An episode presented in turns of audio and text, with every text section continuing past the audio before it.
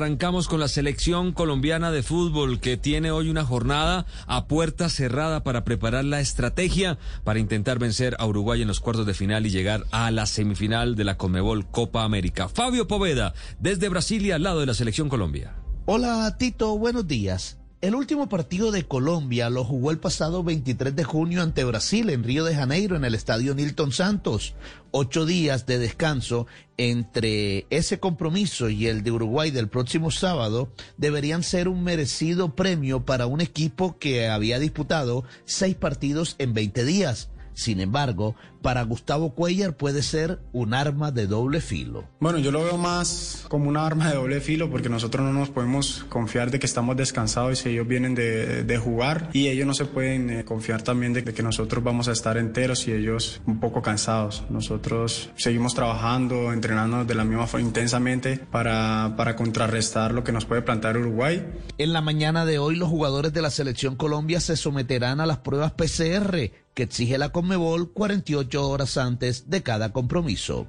Bueno, vamos con María Camila Osorio, ¿no? La gran tenista colombiana que llegó hasta tercera ronda sobre césped en un partido espectacular, pero ya piensa hacia adelante. Habla sobre su rival, que es una bielorrusa muy alta, un metro ochenta de estatura, le pega de derecha. Eh, recordemos que está metida dentro de las mejores del mundo, es cuarta, ha ganado ya 10 torneos WTA, una competidora bastante importante que tiene 23 años. María Camila habla sobre su rival.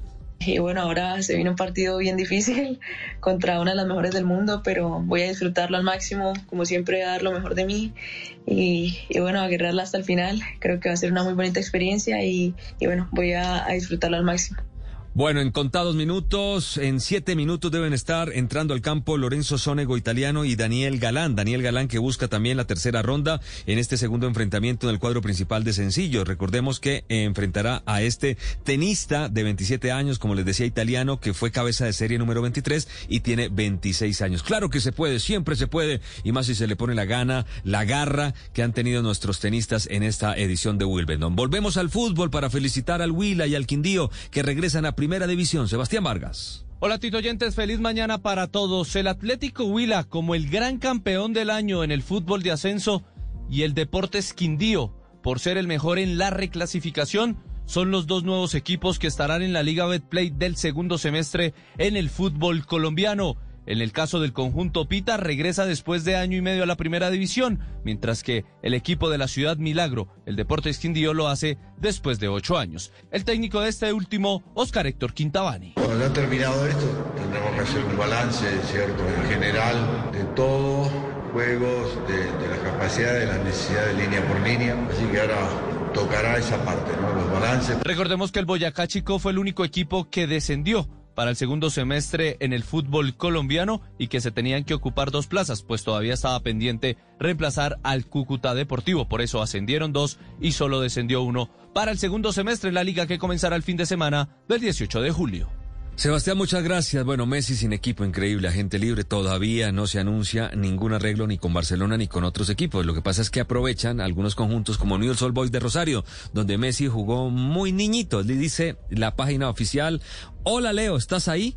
En Argentina recién ahora es primero de julio. Y pone entre paréntesis, el que no arriesga no gana ojos.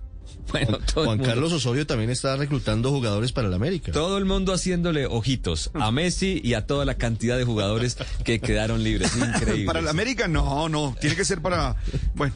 ¿A, ¿A, quién quiere? Está Rafael Santos Borré libre.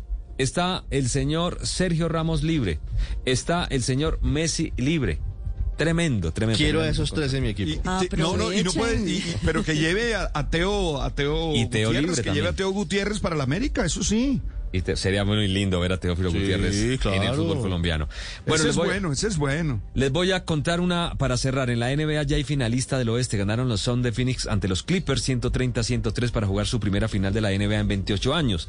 La más reciente final para este equipo fue en el año 93. ¿Ustedes recuerdan a un equipo que se llamaba los Bulls? Que tenía a un tal... eh, Jordan. Jordan, a un Pippen. bueno, en seis partidos los barrieron a los Suns de Phoenix. Re- regresan después de mucho tiempo, desde el año 93, después de 28 años. Ese equipo era el 23 Michael Jordan, Jordan, Pippen. Estaba Scottie Pippen. Pippen. eh, ¿Quién más estaba ahí? Estaba Kukoc, ¿se acuerda? Sí. Estaba, obviamente, Dennis Rodman, el Rodman, loco. Sí. Uy, me faltaba Dennis Rodman. Sí, se acuerda que eran los, los tres genios, pero obviamente Y el estaba técnico Kukoc. era Jackson. Eran- ¿no? claro, No me eh, acuerdo exactamente, pero. Phil Jackson. Sí, Phil Jackson, claro. Eh, el gran entrenador que había eh, ganado muchas cosas como jugador y después dirigió a este equipo. Y Last Dance, que ustedes lo pueden ver en Netflix, muestra cómo fue la última temporada. Bueno, ese le ganó a los Suns de Phoenix en el año 93 y desde esa época no llegaba este equipo eh, que le ganó a los Clippers de Los Ángeles y está en la final de la NBA.